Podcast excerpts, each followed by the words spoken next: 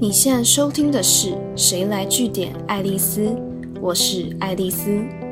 上一集跟大家分享到，一个人之所以能受到欢迎，在哪都能留下好印象，关键常常不是他多会说话，而是他是否具备倾听能力。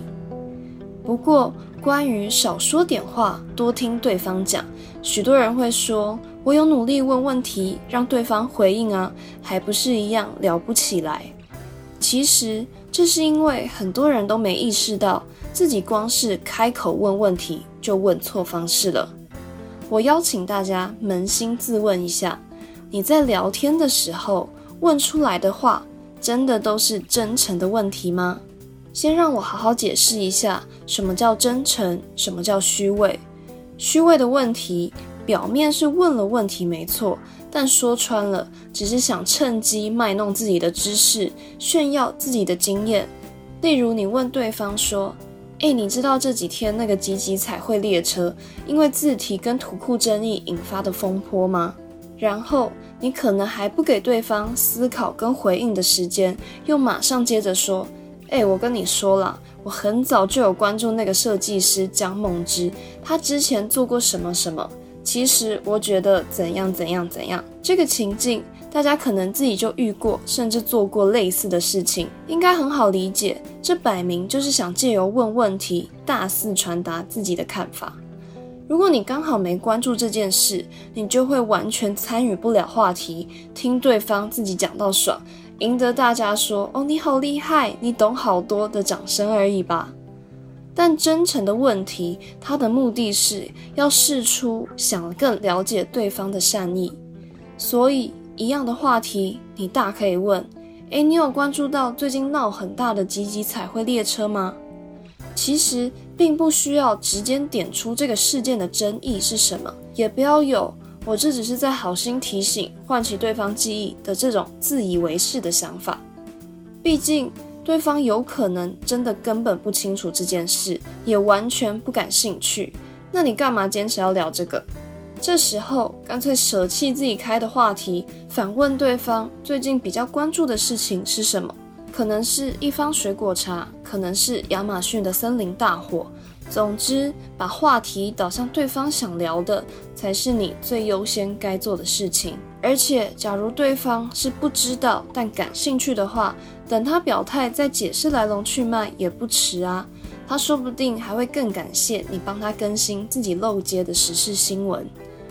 不过，假如对方是略知一二的话，你记得要从对方的回应中提到的关键字下手，例如对方围绕在石虎画的不像。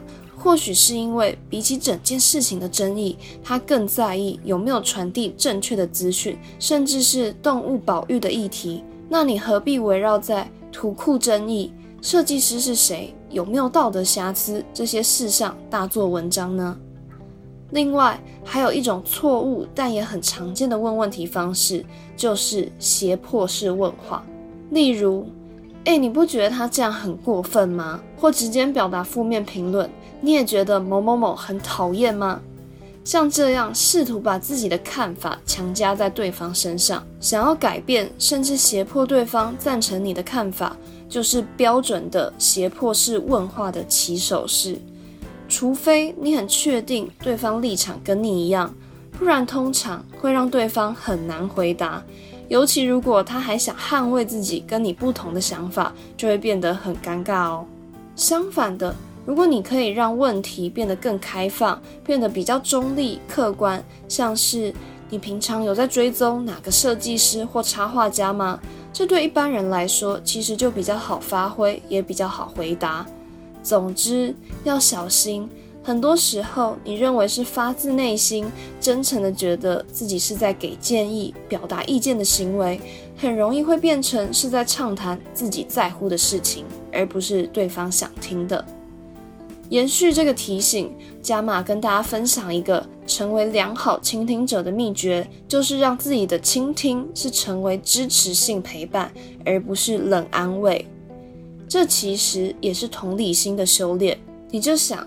你在跟朋友抱怨不开心、不顺利的事情的时候，本来就已经够郁闷了，你会想要再被浇一桶冷水吗？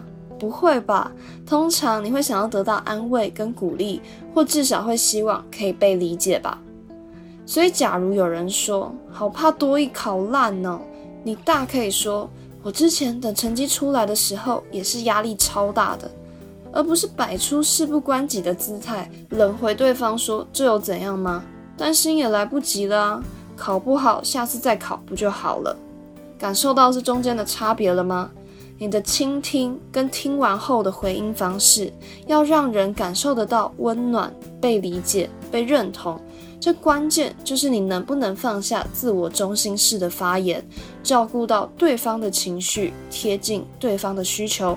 如果你能做到这件事，那就离社交高手不远了哦。今天的节目就到这边。如果你喜欢今天的内容，记得按下追踪关注我。之后还有更多有趣的观察和新知要跟大家分享哦。